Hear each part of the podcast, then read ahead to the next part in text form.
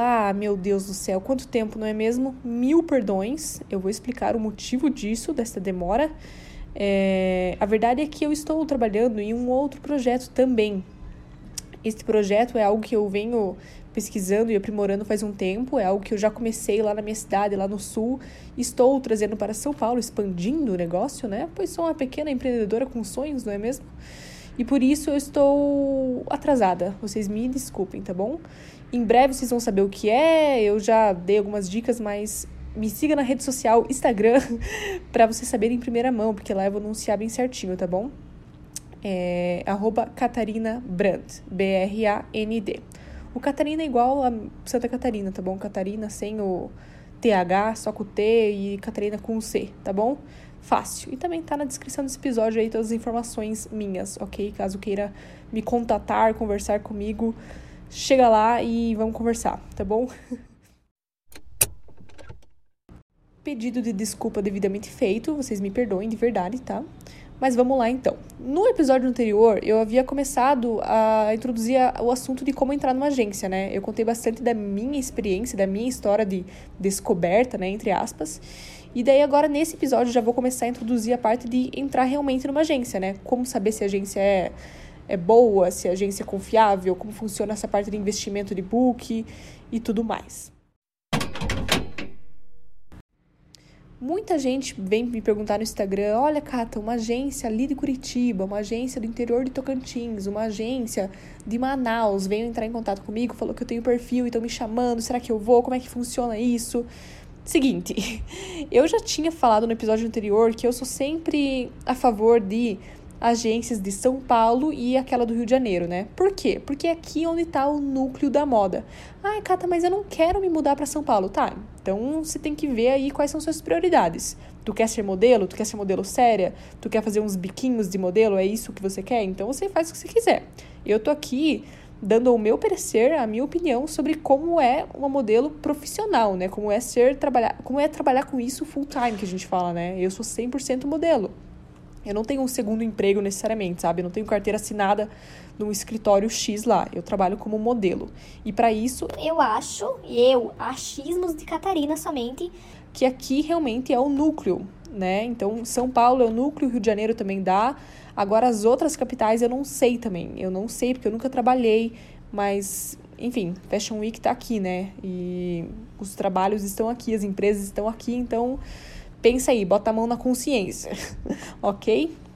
E aqui eu também tenho que falar que eu, apesar de é, perguntar bastante opinião de, de outras modelos, de outras agências, tudo, eu não tenho como ser tão imparcial, sabe? É uma coisa minha, né? Porque eu só fiz parte, só só fiz parte de toda a minha vida de uma agência só, da Way, né? Então eu não tenho como ter. E galera, eu vou tentar ser o mais imparcial possível, o mais imparcial possível, mas vocês têm que ter noção também que eu não tenho vivência de eu não entrei numa agência do Sul antes para vir para São Paulo depois. Eu não entrei numa agência pequena para depois vir para uma grande. Eu já vim para uma agência grande aqui de São Paulo, sabe? Mas eu sei que em Floripa tem algumas agências, em, em Porto Alegre também tem algumas agências que têm agências no Sul e em São Paulo, né? Então a Mega, a Joy faz, fazem isso, né? Eu não sei a questão do Norte e do Nordeste como que é, tá bom?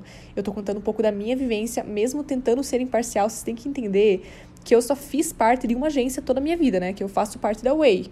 É, eu conheço um pouco das outras agências, mas eu conheço só uh, do que as outras modelos me falam, né? Eu, não, eu não, nunca entrei em nenhuma outra agência devidamente, assim, sabe? Então eu não sei exatamente. Por isso que eu vou contar muito da minha experiência e do que eu sei que as modelos me comentam o que é falado dentro do mundo da moda, tá bom? Mas eu não tenho como saber, ah, você sabe qual o preço do book que a agência X lá cobra? Eu não faço ideia, galera, eu não faço ideia. Então isso aí vocês têm que, se vocês querem realmente ir atrás disso, vocês têm que pesquisar, mandar e-mail lá pra agência, tá bom? Não vou ser eu que vou responder essa pergunta. E eu posso responder perguntas em relação ao mundo da moda no geral, né? Como é trabalhar com, como modelo em São Paulo, sendo do Sul, mas nunca ter trabalhado lá, entendeu? Então é isso, tá bom? Esse é o disclaimer aí que eu tinha que ter dado já antes, mas é isso aí, belezinha? Aí beleza. Tem gente que me pergunta também, Cata, eu quero ser modelo, eu já enviei os e-mails e três agências me escolheram ali, né? Três agências querem me ver.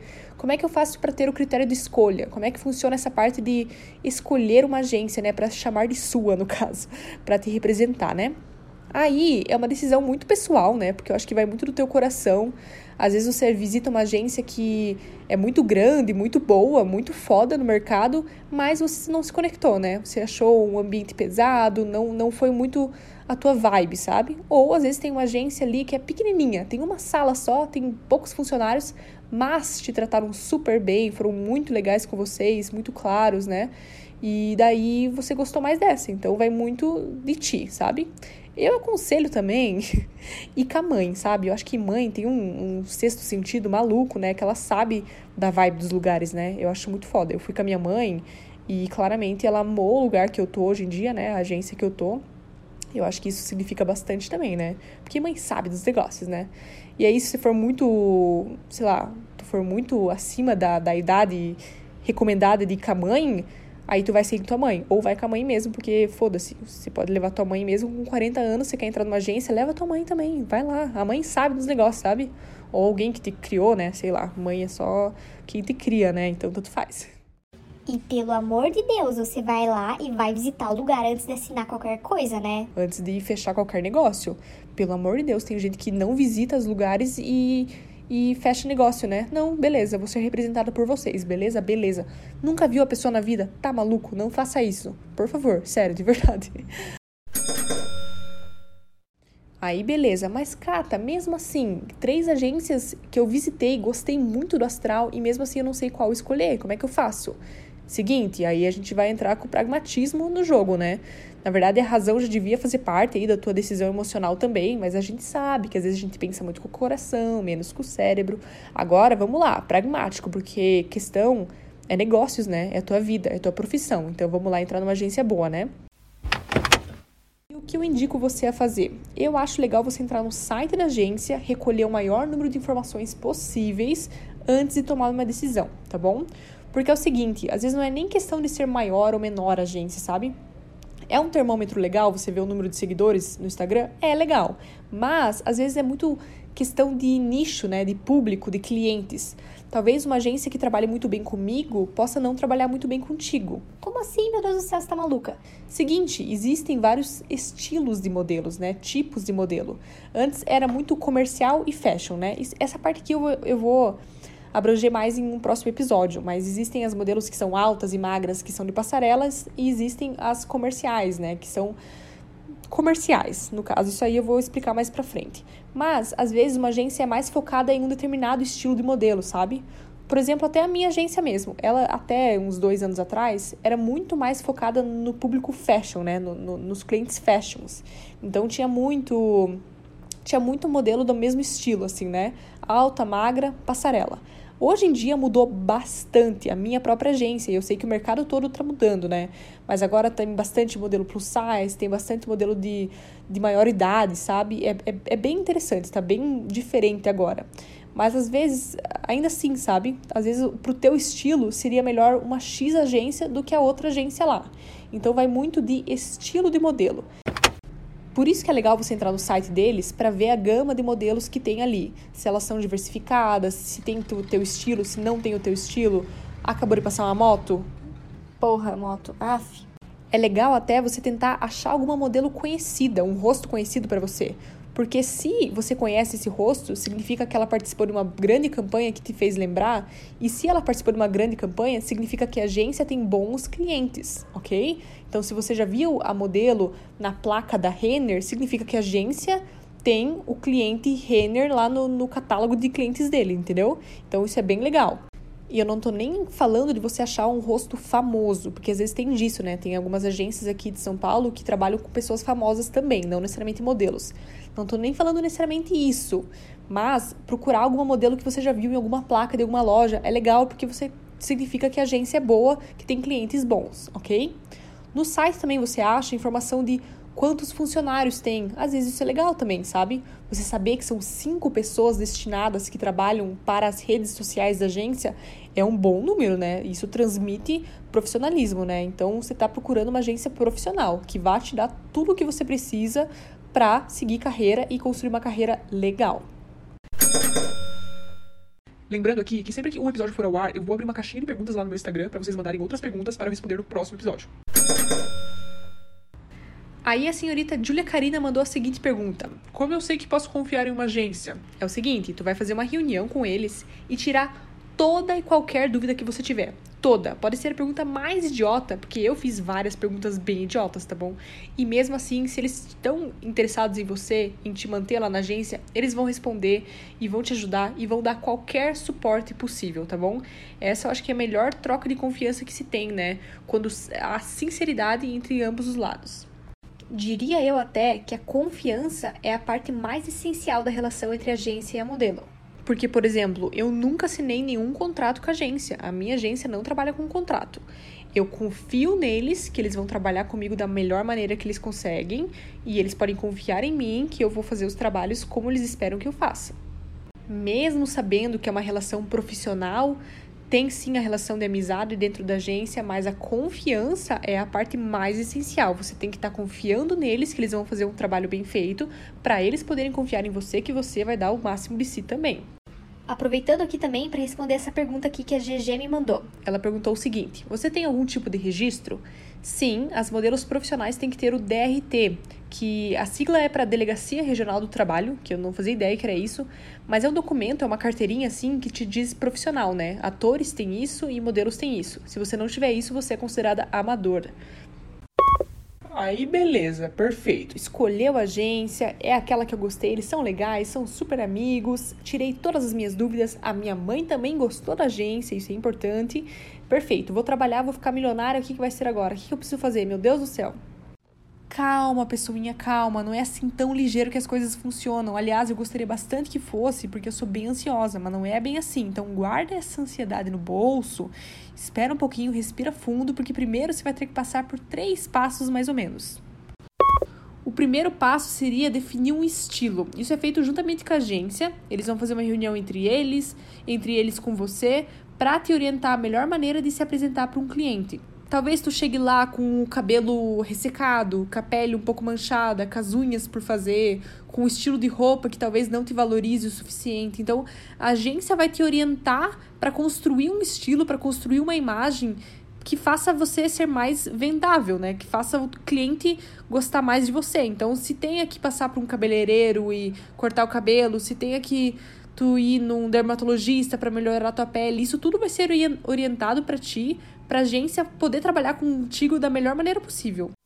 Mas não é como se você tivesse vendido a alma pro capeta e eles vão poder governar tua vida daqui para frente. Não é bem assim.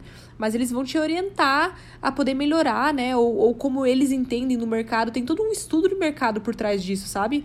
Por exemplo, eu quando cheguei em São Paulo, eu tava com o cabelo todo repicado, sabe? Meu cabelo era todo repicado porque eu já tenho bastante cabelo e ele é pesado. Só que como eu era mais destinada pro, pros trabalhos fashions, e no trabalho fashion tem mais esse corte reto, sabe? É mais fácil de trabalhar, os cabeleireiros é, acham bem mais fácil de trabalhar com o cabelo com um corte reto, eles me orientaram a cortar o cabelo. Não é necessariamente obrigação minha, mas eles falaram assim: olha, talvez você pegue mais trabalho por isso, então vai de você, sabe? A gente gostaria muito que você fizesse, mas nada é obrigação. E é nessa hora também que entra a orientação das medidas, tá bom?